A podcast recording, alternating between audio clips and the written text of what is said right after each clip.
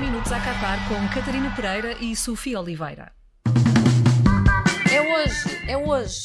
Aposto que estão todos a ouvir este episódio cedinho, tudo a sair da cama num instante. A vida vai ter de ser toda mais rápida hoje, para às 4 da tarde estar tudo ligado na TVI. Mas antes, às 10 da manhã, há um Suíça Camarões, que serve para despistar quem está nisto a sério.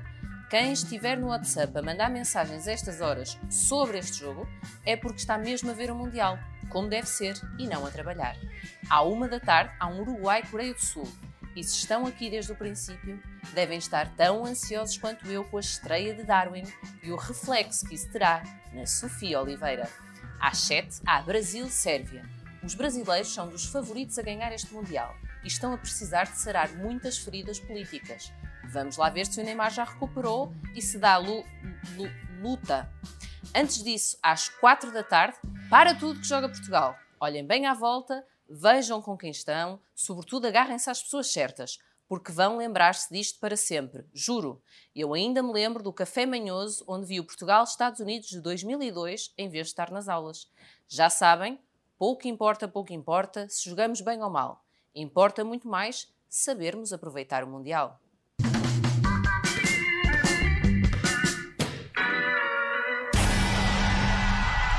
A tripla da Sofia. Sofia, hoje é um dia de grandes emoções. Estás preparada? Estou preparada, estou até algo nervosa com a estreia de Darwin Nunes, mas hum, acho que será um dia bastante preenchido. É verdade. Por falar em Darwin, quem é o teu Darwin do dia? Ou seja, o jogador que eh, toda a gente quer ver menos tu. Como toda a gente estava à espera que eu escolhesse o Darwin, eu não escolhi o Darwin. Ok? Eu guardei o Darwin para o dia do Portugal-Uruguai, porque é o dia em que ele irá fazer o tal hat-trick no Mundial. Já estás a dar azar. Mas então, hum, a minha escolha de hoje, hoje, para o Darwin do dia é. Cristiano Ronaldo. eh, ok. Portanto, neste momento, até as nossas mais fiéis ouvintes, tipo as nossas mães, desligaram e nunca mais vão ouvir este Sim, podcast. a minha mãe de certo. Uh, Avisou-me com antecedência de que isso não Ok, voltava ok. a Pronto, vamos acontecer. continuar. Para mim e para ti só. Por, por desporto. Mas, mas agora mais a sério. Cristiano, porquê? O, o- o Cristiano já não é aquele jogador que me entusiasma imenso antes de um jogo, hum, mas eh, eu acho que isto acaba por aumentar um bocadinho, esta escolha, a possibilidade de ele marcar. Ok? Logo aí Verdade, verdade. estamos a contar com, com a maldição do podcast.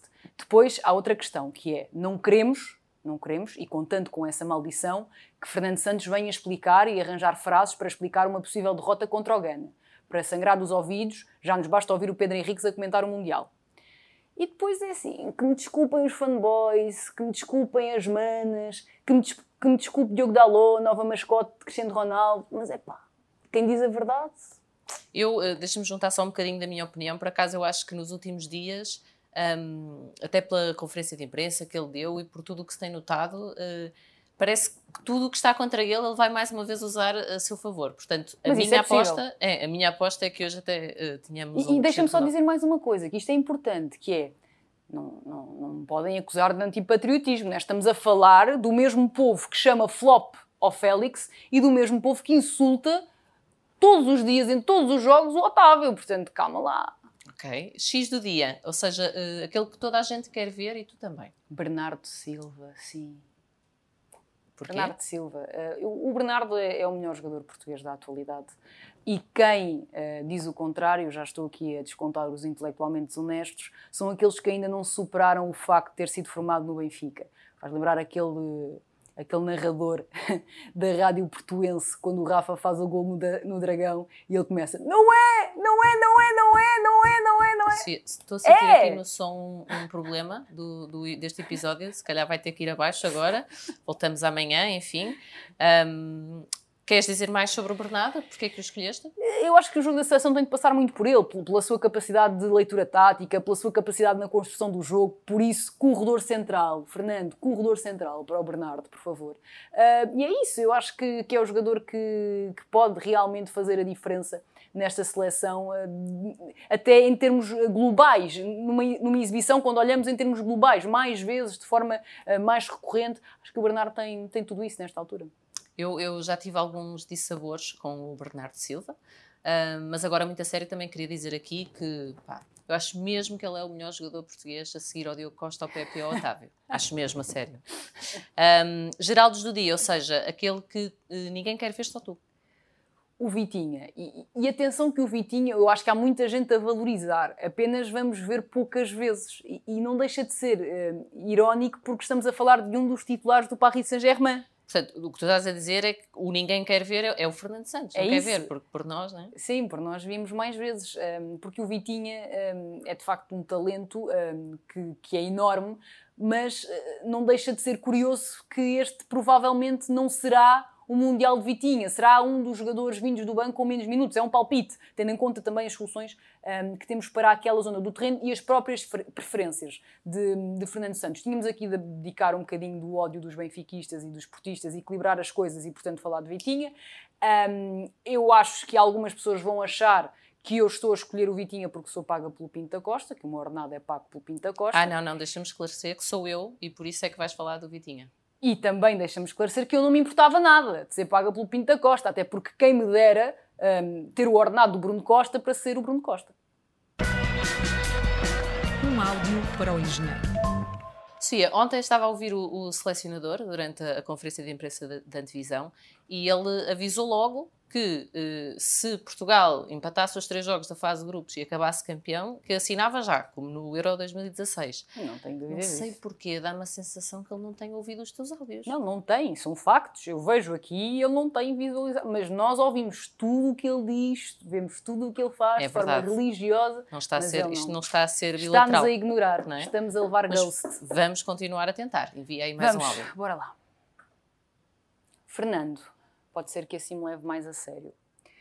Olhe, eu estive a ver que efetivamente o Fernando disse num podcast aí há pouco tempo que o seu treino é um treino essencialmente de conversa. Portanto, provavelmente aquela palestra antes do, antes do jogo, aquela palestra, não é? deve ser um dos momentos altos. E eu vou deixar aqui algumas ideias para hum, que possa ter e dizer nessa, hum, nessa palestra. Vamos lá começar. Primeiro, é bom que avise uh, que o Rui Patrício tem de engraxar as botas do Diogo Costa.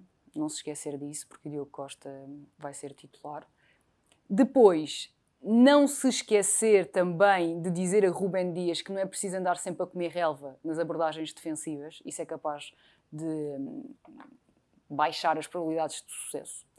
Dizer ao João Félix para esquecer tudo aquilo que o Simeone o ensinou e também esquecer tudo aquilo que Pedro Porro lhe roubou. E por último, dizer a Cristiano Ronaldo que o futebol é uma modalidade coletiva. Hoje, como é um dia especial, vou-te pedir também uma coisa especial. Uh, se, tivesses, se tivesses que apostar num 11 uh, eh, para o jogo de hoje à tarde, qual eram, quais eram o 11 que eu acho que vai entrar ou o 11 que eu faria? O 11 que tu farias. Tu hoje és a selecionadora. Vai com tudo. Diogo Costa na baliza. Cancelo à direita. Nuno Mendes à esquerda. Depois os centrais. Se tudo estiver bem. Se tudo estiver ok, Pepe Ruben Dias, que acho que será também a escolha de, de Fernando Santos, caso Pepe esteja em condições. E depois, ali no meio campo. É mais difícil é, porque eles são mais É muito difícil, porque, por exemplo, para pôr o Vitinha, tinha que deixar se calhar o Otávio de fora, mas Ruben Neves, Vitinha, Otávio João Félix, ou Ruben Neves, aliás, impossível deixar o Bernardo fora, portanto, Ruben Neves, Bernardo Silva, Otávio João Félix, ou Ruben Neves, Bernardo Silva, Vitinho e João Félix, montaria ali um losango para conseguir enfiar lá o talento todo. E na frente, dois homens, ou Cristiano Ronaldo e Rafael Leão, um, ou Cristiano Ronaldo e João Félix, se quisesses ter outro jogador com outras características no vértice mais ofensivo do losango. Um, mas iria um bocadinho por aí, sem retirar João Félix do 11, por favor. Vamos ver, cá estarei Ah, esqueci-me te... do Bruno Fernandes, outra vez. Outra vez. A propósito. uh, cá estarei para te cobrar. Mais qualquer coisa, o momento do Mais Futebol dizer qualquer coisa. Ninguém aposta na Suíça para ser campeã do mundo, mas ela tem capacidade para causar desgostos aos favoritos. A Suíça perdeu um duelo de preparação com o Ghana, mas nos últimos três jogos oficiais venceu a República Checa, a Espanha e Portugal. Três vitórias consecutivas que aumentaram a confiança para o Qatar. Provavelmente você nunca deu conta disto, mas a Suíça tem mais participações em mundiais do que Portugal ou os Países Baixos. E poucas seleções europeias estiveram presentes em mais fases finais da prova do que os helvéticos. Ainda de referir que desde o Mundial de 1966 que a Suíça não perde o jogo de abertura, ou seja, nos últimos cinco mundiais em que esteve, empatou ou venceu o jogo de estreia. Tendo em conta que defrontou França, Espanha e Brasil, é um cartão de visita a ter em conta. No Mundial de 2006, a Suíça estabeleceu também um recorde. Chegou aos oitavos de final e foi eliminada sem sofrer um único golo. Caso único até hoje. Os suíços são assim donos do recorde de minutos sem sofrer golos num campeonato do mundo. Foram 9 horas e 18 minutos, entre o gol do Chile em 2010 e a derrota por 2-0 com a Colômbia em 1994. A Suíça não será campeã do mundo, mas é preciso ter cuidado com ela.